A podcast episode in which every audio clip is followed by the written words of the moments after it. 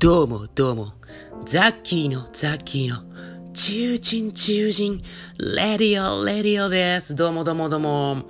はい。えー、真面目な話になると顔がこわばっちゃう。どうも、ザッキーです。はい。えー、ということで本日もですね、ぼっちミュージシャンこと僕、ザッキーが、えー、ラジオをお届けしたいと思うんですけれども、まあ今日のね、お話はちょっといつもよりもちょっとこう、なんすかね、あの、まあ、お役立ち情報になるかわかんないですけど、まあ僕普段やっぱりミュージシャンをね、あの個人でやってて、まあいろいろ気づいたこととかもまあもちろん話していきたいなとは思うんですけども、あのやっぱね、ミュージシャンだけじゃなくて周りにもいろんなこうクリエイターとか、えー、いろんなこう表現者がいるので、まあ今日はちょっとそんなクリエイターの皆さんに向けてですね、あのクリエイターにプロデューサーが必要な理由というのを僕なりに考えてみたんで、ちょっと皆さんに共有したいなと思います。はい、ということでね、まあ、よくクリエイターとかプロデュースとかもカタカナ言葉が多くて分かりにくいですよっていう、あのー、ことがあると思うんですけど、これ結構ね、罠で、その、クリエイターが何なのかとか、プロデューサーが何なのかって、ここって結構、決定的に違うポイントというか、うん。そう。まあ、どっちかっていうと、クリエイターは作る方ですね、簡単に言うと。で、プロデューサーはそれをこう、どう世に出すかとか、どう、えー、マネジメントしていくかみたいな管理する方ですよね。まあ、なので、よく、どっち、どっちも響きめっちゃかっこいいじゃないですか。プロデューサーもクリエイターもすごい、どっちもクリエイティブなイメージがあるんだけども、そのクリエイティブの中でも全然やることは違うよってことです。まあまあ、分かってる方ほとんどだと思うんですけど、僕、昔の僕は全然その辺の、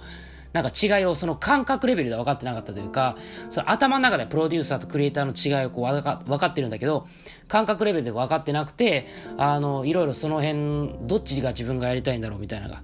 まあ、分からない時期ももちろんありました。ただ、これは一人が両方を兼ねるパターンも多いです。要は、自分がクリエイターなんだけども、届けるのも自分自分で管理してやりたい。まあ、そういう人増えてるかもね。まあ、僕も、まあ、ある意味そういう側面はあるんですけど、まあ、クリエイター兼プロデューサーも自分でやるというパターンもありますが、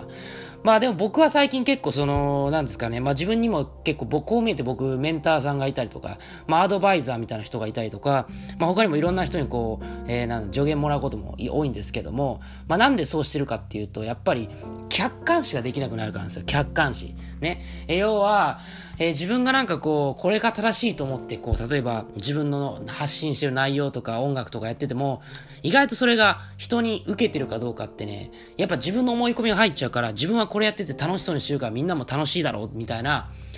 こどこかで思い込みが入っちゃうんですよ。うん。で、それを客観的に見るって、まあ、なかなか難しい。うん。まあ、例えば文字化したりとか、いろんな人に徹底的に、ファンの方に耳を傾けて、え自分の現状を聞いたりとか、まあ、徹底的に、にまあ、すれば、え、よりこう客観的になれるというか、まあ、僕自身も、えー、なるべくその、感想をお聞きしたりとかね、あの、いろいろやってますけども、まあ、なかなかね、客観視というのは難しい。で、そこで、やっぱその、いわゆる第三者というか、それを自分の活動をちょっとこう離れたとこから見てくれる人みたいな。っていう人がいる、いることで、その自分の活動がより、えー、クッキー、なんですかね、外の、外の全く忖度がない人が見ることで、あの、しっかり、えー、その自分のやってきたことの良かったこととダメだったことっていうのをこうしっかり見て、で、それを良かった部分は伸ばして悪かったところは改善するというようなところで、やっぱ見てくれる人がいるだけ全然ね、その、客観視レベルが違うんですよね。うん、そうそうそうそうそう。例えば自分が、えすごい苦労して作った、これをみんな聞いてくれってなっても、まあ聞いてくれる人はそんな知らないわけじゃないですか。でも自分は苦労してるからやっぱり聞いてほしいみたいな。でも、それが、えっ、ー、と、なんだろう、自分の熱量よりも、その聞いてもらえることがなかった場合、えっ、ー、と、人から聞いて、ああ、ちょっとこれは微妙かなと思った場合とかも、やっぱり客観的な意見もらえないと分かんないじゃないですか。うん。だって自分は、えー、これ作るのにすげえ苦労したんだから、みたいな。どうしてもその気持ちが入っちゃうというか。うん。だから第三者にプロデュースをしてもらうっていうのはそういう意味があるんだろうなと。まあただこれからの時代は、まあがっつりクリエイター、プロデューサーを分けるというよりかは、そのプロデューサーとクリエイターっていうのを自分の中に、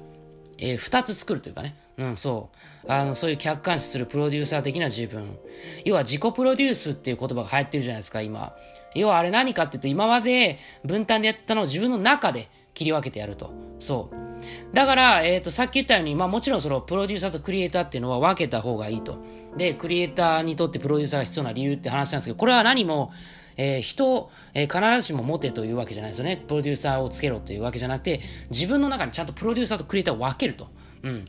で、その中で、まあ、いろんな人にアドバイスもらったら余計に相乗効果があっていいよと。だから、ある意味、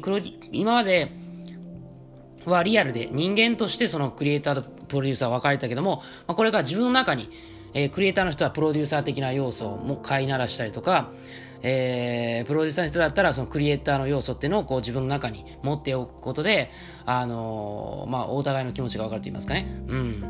まあ、仮に分かれてたでしょう。まあ、よりね、これからあの自分の中に、えー、そういう客観視できる自分と、で、主観的にこう作りたいんだっていうこの衝動を優先する自分っていうのを、こう、うまいことね、やっていくっていうのが、まあ、非常に重要なのではないかなと思います。は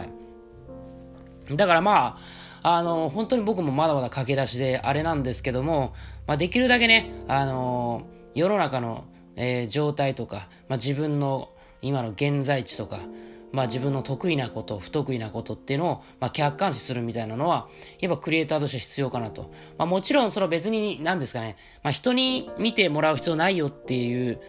人は全然いいんですけど、これからたくさんの人に見てもらいたいとか、もっと自分のクリエイターとして治っていきたいっていうのはなおさら、まあそれ客観視する自分とか、まあプロデューサー的な自分っていうのは、まあ必要ではないかなと思います。っていうのを僕は最近、まあ自分で、自分の中にプロデューサー、ザッキーを作ったりとか、まあアドバイスをいろんな人がいただいた時とかに、まあ余計に感じますよね。うん。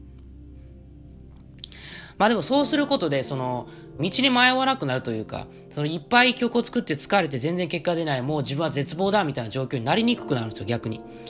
要は今自分はこういう状況で、まあ、今年はこの曲を出そう、この作品を出そうみたいな。で、今回の作品はちょっと、まあ、微妙だったけど、ここは良かったから、次はここを改善して進めようみたいな、なんですかね、問題が、あの、すごく明確なんですよね。やっぱ客観的に見てもらうと。あ、ここがダメで、みたいな。あ、全部ダメだみたいな、こう、塞ぎ込んじゃう。まあ僕は特にそういうタイプなんで、あの、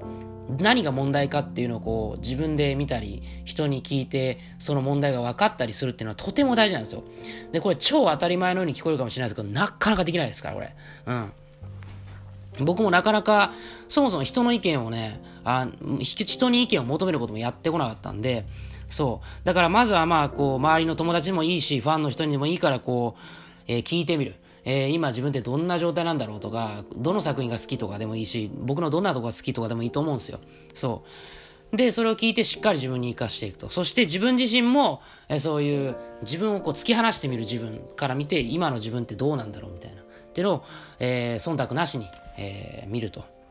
いう視点はね、まあとても大事なのではないかと、あの、僕は思ってます。はい。まあっていう感じでね、まあここから僕もね、こんだけ言ったからね、それを、えー、生かしつつ頑張っていこうと思うので、はい。まあどうか今後もね、ザッキーをね、あの、ザッキーの今後の展開にね、えご期待していただけたらなと思います。まあ僕はやっぱこう、最近思いますけど、これからネットというかそのオンラインをいかに駆使するかが、えー、ミュージシャンであれ何であれ重要だとは思ってるので、まあ僕がこれまで、まあ僕はこういうご時世になる前からずっと、まあネット上で、ネットのみの活動でミュージシャンをやってきてるので、まあそういう意味ではなんかある意味先駆けできたかなと思ってます。だからこそその分、えー、しっかり、えー、シフトチェンジね、あの、世の中に合わせてシフトチェンジしていきたいなと思ってるのでね、まあどうぞね、まあこのラジオもまあ今後ともよろしくお願いします。それではまた。